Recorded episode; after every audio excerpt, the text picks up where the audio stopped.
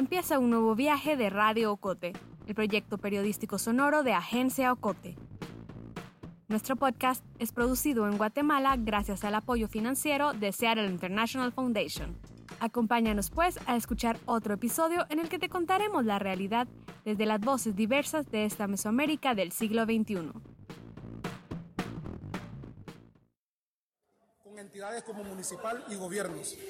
Eh, pues estas entidades, como ya nosotros sabemos, son las que han querido desbaratar nuestra comunidad y no solo nuestra comunidad, sino que todas las comunidades garífunas. Escuchen a Snyder Centeno, presidente del patronato de la comunidad garífuna de Triunfo de la Cruz en la costa del Atlántico de Honduras. El 18 de julio de este año, hombres vestidos con uniformes de la Dirección Policial de Investigación DPI ingresaron a Triunfo, arrestaron a Snyder y otros tres defensores de la comunidad y sin dar motivos se los llevaron. Este es el más reciente hecho de agresión e intimidación por parte del Estado de Honduras hacia defensores del medio ambiente de la comunidad garífuna. Ocurrió apenas cinco años después de que la Corte Interamericana de Derechos Humanos omitiera un fallo a favor de los garífunas en Honduras. El fallo declaró que el Estado había violado la autonomía del pueblo y le exigía que las tierras ancestrales fueran devueltas a sus dueños históricos, a los garífunas, los garinagú de Triunfo de la Cruz.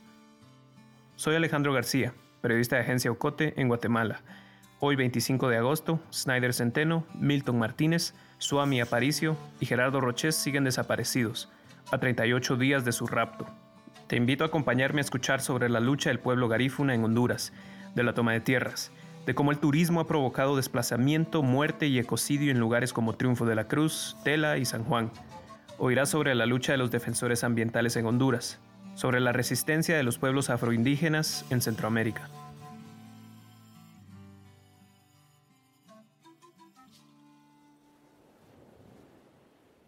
Mira, Triunfo de la Cruz es una comunidad garífuna donde habitan entre 8.000 a 10.000 habitantes. Ella es Miriam Miranda, la coordinadora general de la organización fraternal negro-hondureña, la UFRANE. Miriam es activista y defensora de los derechos del pueblo garífuna es una comunidad que está frente a una bahía, eso es importantísimo, una de las bahías más lindas que hay aquí, que es la bahía de Tela. En la bahía de Tela del municipio de Tela hay cinco comunidades garífunas, Tela, Ensenada, Tornabé, Miami y Triunfo de la Cruz. Imagínense un pueblito en las zonas costeras, en la orilla de la playa, que ingresas no es tan grande, todo el mundo se conoce, ella es Naama Ávila, abogada, activista y defensora de los derechos de las mujeres negras. Creo que lo que más es atractivo es como eh, la forma en la que las personas tienden a instalarse, construir sus casas, todavía se conserva parte de, de una estructura de construcción con chozas, cabañas, eh, techos de manaca, pero también se ha visto el impacto de la estructura remesa en las comunidades. Es una comunidad eh, donde no solamente está la playa, sino que hay toda, hay lagunas, hay manglares, hay una alta biodiversidad. Es, de hecho, por eso es que está muy cerca lo que es el Parque Nacional Janet Caguas. En el Parque Nacional Janet Caguas hay más de 35 especies de mamíferos, 427 especies de aves, 68 de reptiles, 12 de anfibios, al menos 147 especies de insectos y en marzo de 1995 fue declarado sitio Ramsar. En el episodio anterior de Radio Cote contamos qué es un sitio Ramsar. Es un humedal que concentra mucha biodiversidad y son determinantes al funcionamiento del ecosistema. Para recibir este título, los humedales deben cumplir con ciertos criterios, como darle hogar a especies en peligro de extinción o brindar refugio a especies que, de lo contrario, enfrentarían condiciones adversas. Miriam afirma que esta región no solo es importante por su diversidad, sino que es un territorio estratégico, por su ubicación, y muchos foráneos han explotado su potencial turístico en detrimento de las poblaciones locales. Nosotros estuvimos haciendo una gira con el presidente de la Corte Interamericana ahí antes del fallo de la Corte. Y yo entré en, lugares que yo nunca había entrado. Y hay mucha gente de la comunidad que no tenía acceso. Tú sabes lo que es eso cuando, por ejemplo, se convierten y hacen esos emporios turísticos o villas donde hay seguridad privada que no puedes acceder.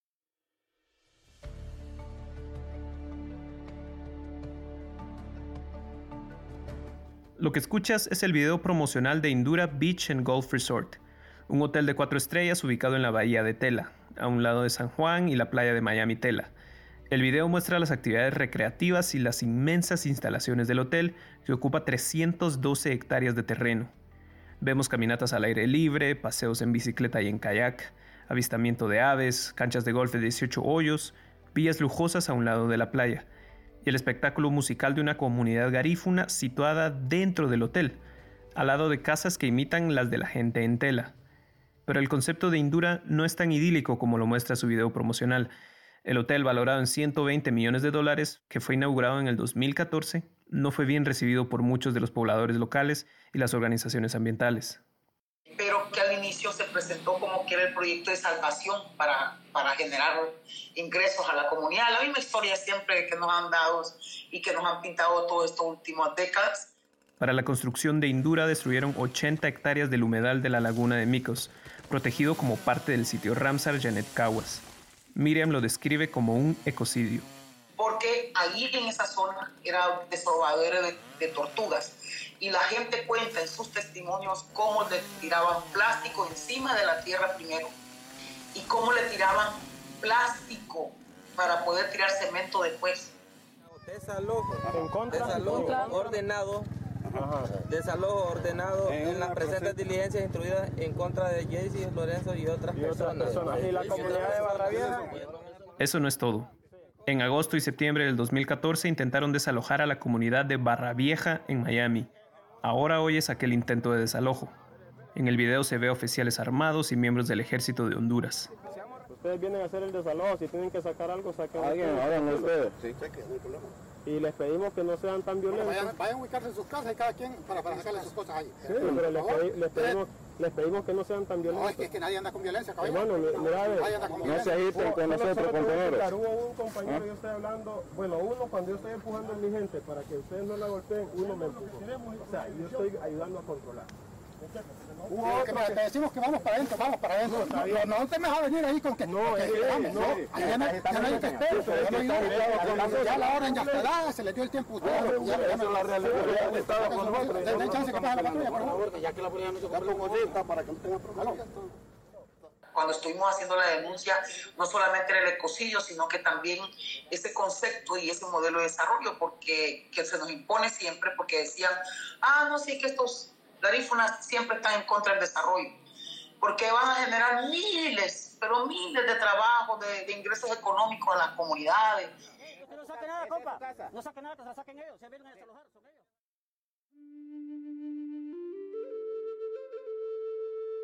Como pueblo hemos creído hasta este momento en las instituciones como tal, en los fallos que da una institución. Él es Randolfo Sandoval es graduado en ciencia política, es defensor de los derechos humanos. Randolfo nació en Tela, pero ahora es parte de la diáspora garífuna en Lisboa, Portugal.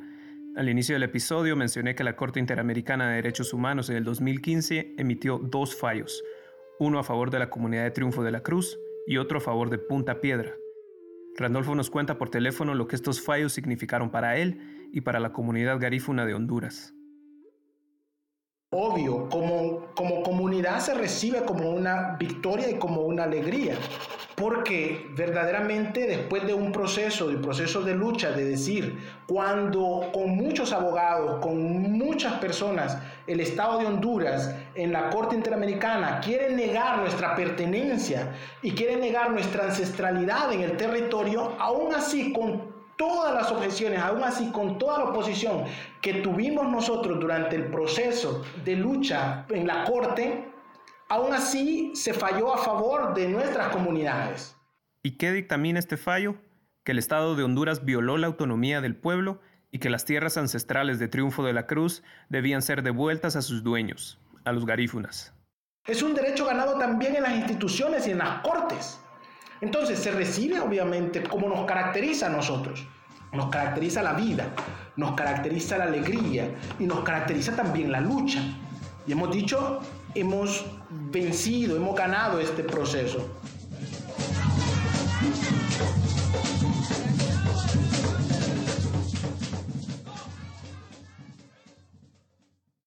Pero no duró mucho la alegría.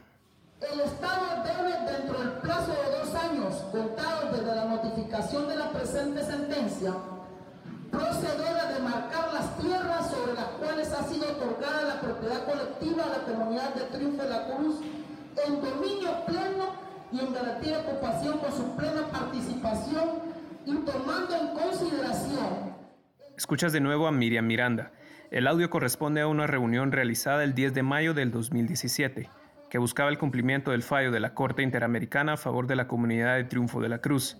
En la reunión estaban las autoridades de la comunidad garífuna local, de Ofrane y del Estado de Honduras. La sentencia dictaba que a no más de dos años el Estado de Honduras debía, y aquí cito, otorgar a la comunidad de Triunfo de la Cruz un título definitivo de propiedad colectiva, debidamente demilitado y demarcado sobre el área denominada Lote A1. A 16 meses del fallo, cuando ocurrió esta reunión, el Estado no había cumplido. Es un plan que redonde lo mismo, de visitas, de reuniones, de ir al, lote, de ir a ver. Eso a estas alturas ya no se puede permitir.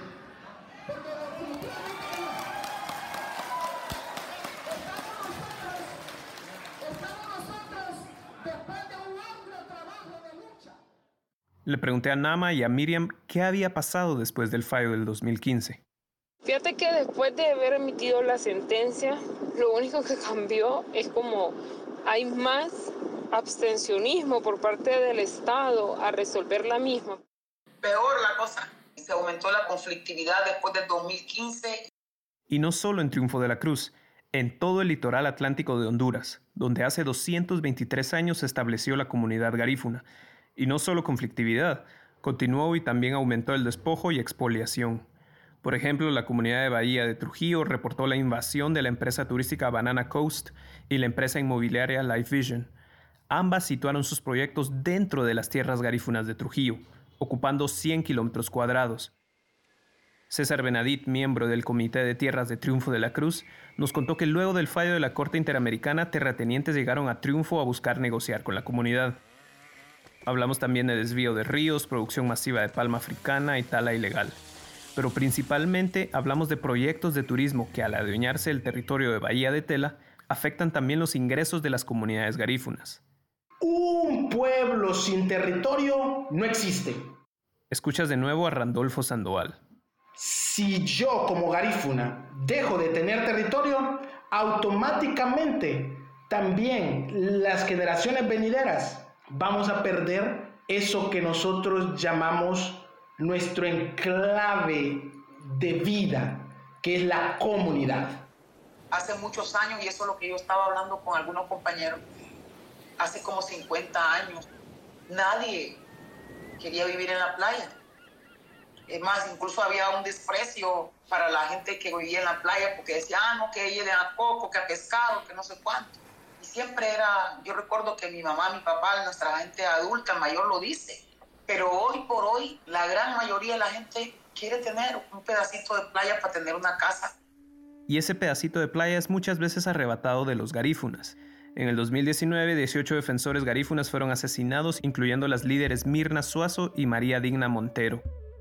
Y en junio de este año fue asesinado el líder garífuna de Punta Piedra, Antonio Bernández. Tenía 71 años. A pesar del asedio, los dirigentes comunitarios no callan, pero las amenazas y los ataques continúan. El más reciente fue el secuestro de Milton Martínez, Suami Aparicio, Gerardo Roches y Snyder Centeno, desaparecidos el 18 de julio. Más después del corte.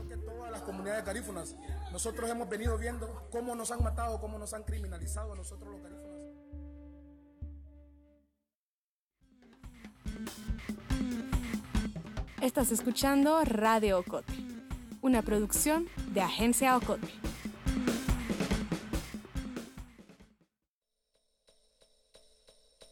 Este episodio es parte de una trilogía de nuestro proyecto Ocote Verde, donde investigamos temas ambientales. En el podcast anterior puedes escuchar sobre el último ecocidio registrado en Guatemala, en el humedal Manchón Guamuchal. Suscríbete al correo de Ocote para no perderte ninguno de nuestros contenidos. Testigos y medios de Honduras cuentan que el pasado 18 de julio, a las 5 de la mañana, tres vehículos de doble tracción ingresaron a la comunidad de Triunfo de la Cruz. A bordo se trasladaban hombres con armas de grueso calibre. Llevaban además chalecos de la Dirección Policial de Investigaciones, DPI, el equipo policíaco que el presidente de Honduras, Juan Orlando Hernández, introdujo en septiembre del 2015. Todos en triunfo dormían, excepto por unos pescadores que se alistaban para iniciar su jornada en la playa. Los carros pasaron zumbando por las calles de tierra. Aún no había luz. Primero fueron a la casa de Snyder Centeno, el presidente del patronato de la comunidad garífuna de Triunfo de la Cruz. Irrumpieron en su casa, destrozaron la puerta. Entre gritos, sin mayor explicación y a punta de pistola, lo hicieron subir a uno de los vehículos. Luego pues fueron a recoger a nuestro compañero Swami. Él es César Benadit, miembro del Comité de Tierras de Triunfo de la Cruz, a quien entrevistamos por teléfono. César es amigo de los defensores desaparecidos. Cuando llegaron esa gente, llegaron a las 5 de la mañana. Ella es Martina García, madre de Swami Aparicio, secuestrado justo después de Snyder. El audio corresponde a una entrevista que realizó la reportera Hilda Silvestrucci de Telesur. Todos nosotros estábamos dormidas. Entonces rompieron la puerta. Ni llamaron nada, solo rompieron la puerta las Y después estaban abriendo todo lo de la ventana, rompieron todas las ventanas. Luego los hombres fueron a buscar a Milton Martínez, a la casa de sus padres. Al no encontrarlo ahí, obligaron a su papá Marco Martínez a que los llevara donde dormía su hijo, cerca de la playa.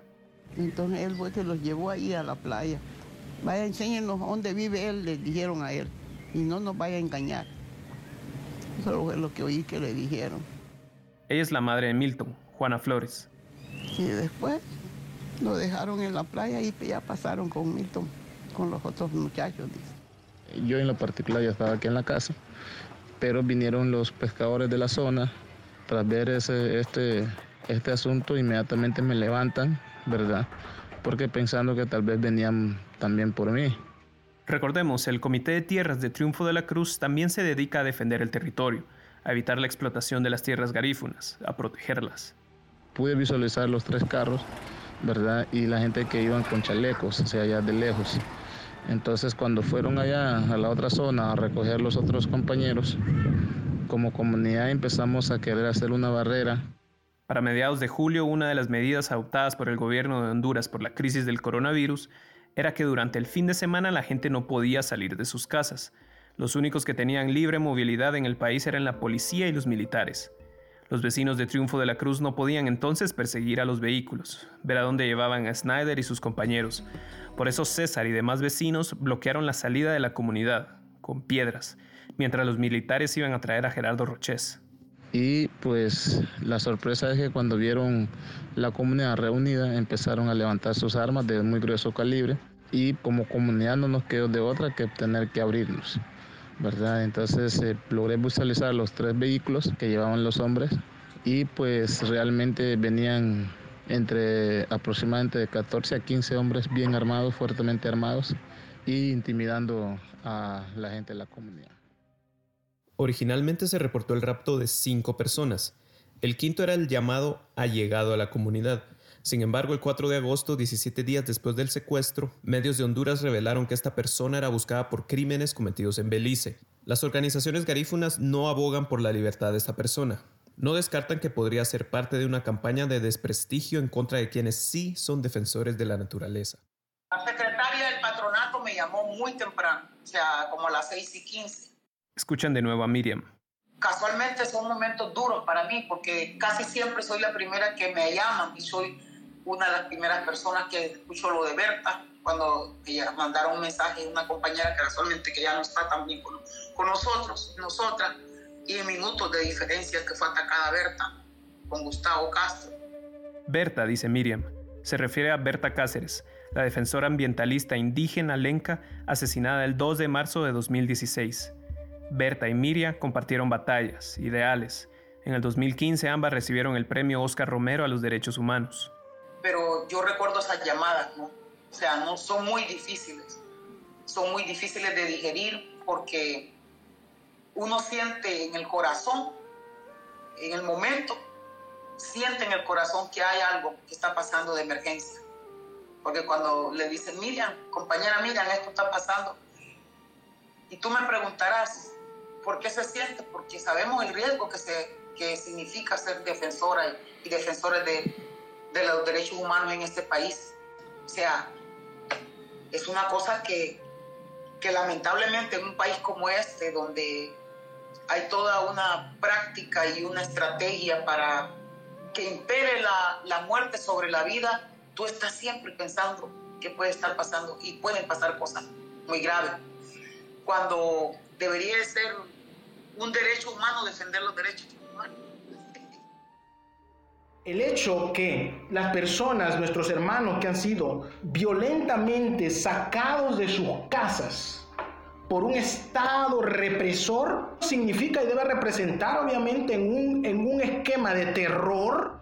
Escuchan de nuevo a Randolfo Sandoval, desde Lisboa.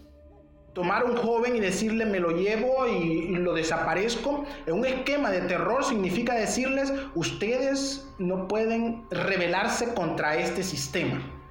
Ustedes no pueden rebelarse contra esto. A lo largo de toda nuestra historia como garífunas, las juventudes han estado allí presentes, han estado allí desarrollando, haciendo cosas, revelándose. Siempre ha sido así. Esos jóvenes han dicho, Snyder y, nuestros otros hermanos han dicho, no estamos dispuestos a aceptar que esta sea la realidad para nuestra comunidad.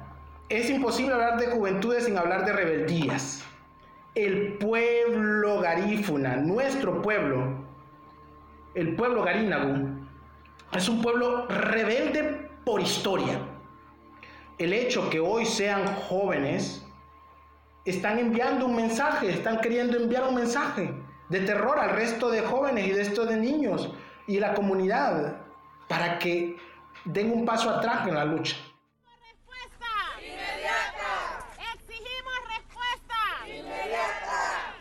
Sabemos también que están diciéndoles no se metan y le están mandando un mensaje a las generaciones futuras, a las infancias, Miren qué es lo que va a suceder con ustedes si ustedes se meten a defender este territorio.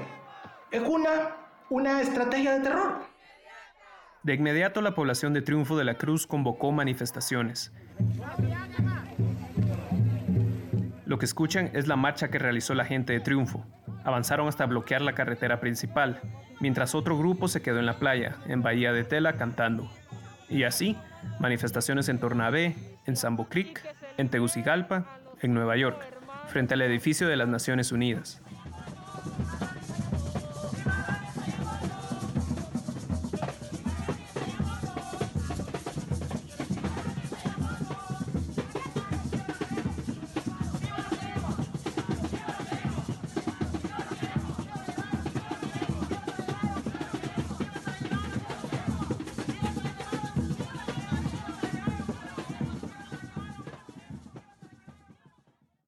Pronto el pueblo garífuna empezó a manifestar, empezó también una fuerte campaña de confusión y difamación, publicada en medios y redes sociales.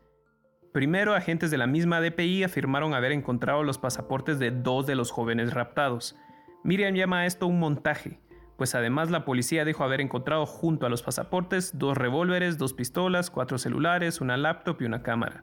Salían unos audios tan horrendos para crear todo un clima de confusión y, de, y paralizar al pueblo, pues garífuna. Salían cosas horrendas, ligándolos al crimen organizado, a gente que estaba a maras y todo eso. Pero era como un acto distractor para que la gente dijera, bueno, si está lo mismo de siempre. Si eran criminales, no nos movilicemos, no movamos.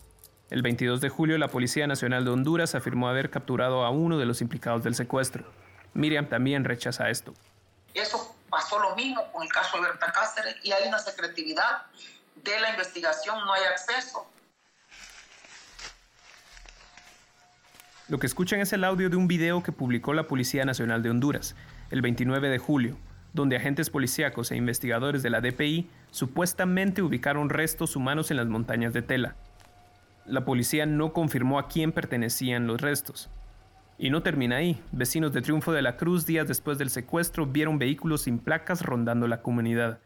Pues la comunidad, después de ese secuestro, se vive tenso. Escuchan de nuevo a César Benadit, miembro del Comité de Tierras de Triunfo de la Cruz y amigo de los defensores desaparecidos. Pero más sin embargo, también eh, como dirigentes hemos hecho el trabajo de, no replegarnos, ¿verdad? De no dejarnos eh, vencer por el miedo ¿verdad? Y por eso, pues, eh, en nuestros actos hacemos vigilia, ¿verdad? Hacemos reuniones informativos y tratando también de poder generar un poco, de levantar la voz. El mundo tiene presionado al Estado de Honduras, ¿verdad? Y como comunidad sabemos eso y realmente pues estamos tratando de que dentro de nuestra comunidad se acabe la zozobra y que podamos circular como circulábamos antes. El 24 de julio, Amnistía Internacional publicó una carta dirigida al presidente de Honduras, Juan Orlando Hernández, quien no había hecho mención del secuestro hasta entonces. En la carta le exigen al presidente encontrar con vida a los defensores garífunas y cumplir con la sentencia de la Corte Interamericana. Fue hasta el 31 de julio, 13 días después del secuestro, que el mandatario respondió en Twitter el gobierno de Honduras está enfocado en lograr justicia para los cuatro miembros de la comunidad garífuna por su supuesto rapto el pasado 18 de julio. El jueves 6 de agosto, la Corte Interamericana de Derechos Humanos también publicó un comunicado, exigiéndole al Estado de Honduras que tome las medidas necesarias para determinar el paradero de los defensores y para proteger los derechos de las personas de Triunfo de la Cruz y Punta Piedra. Viena Herrera, periodista hondureña de Contracorriente, afirma que poco a poco en los medios se habla menos del secuestro y que sobre todo el presidente no ha vuelto a pronunciarse al respecto. Todo es silencio, ruido y silencio. Ruido en las playas en Triunfo de la Cruz, silencio en la presidencia. Un garífuna o una comunidad garífuna no puede vivir sin sus tierras, ¿verdad? Porque nosotros ocupamos el espacio para trabajar, ¿verdad? Para sembrar nuestra alimentación, ¿verdad? Y la de nuestras familias. El monte significa para nosotros vida. El monte significa para nosotros cosechar. Porque el asunto de la soberanía alimentaria y el asunto de llevar el alimento a la mesa es un asunto político. Nosotros como pueblo garífuna, como comunidad garífuna, nuestros ancestros, nuestros padres, nos han enseñado a vivir lo que es de la tierra y del mar. Entonces somos, somos una comunidad que, bueno, nos hemos acostumbrado a esto, ¿verdad? Esa vida, ese es nuestro vivir. Que podamos ir a sembrar la yuca, que podamos sembrar el ñame, que podamos tener plátano, que podamos tener todo lo que necesitamos para llevar a nuestra mesa y para tener nuestro, el sustento de nuestro cuerpo.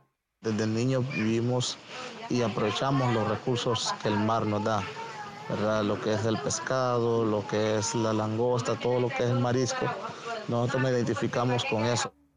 Tiene que ver con nuestra ancestralidad, tiene que ver con nuestra espiritualidad. No hay nada que sea sintético, el tambor, el caracol, las maracas, cómo suenan las maracas, absolutamente provienen de la tierra. Es decir, que nuestra música,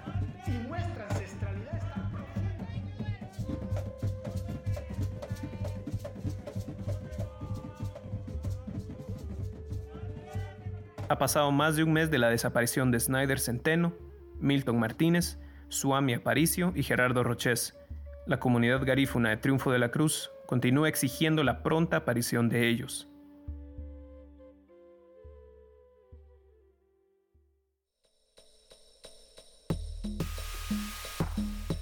La historia de hoy finaliza aquí, pero aún nos quedan muchas voces por escuchar.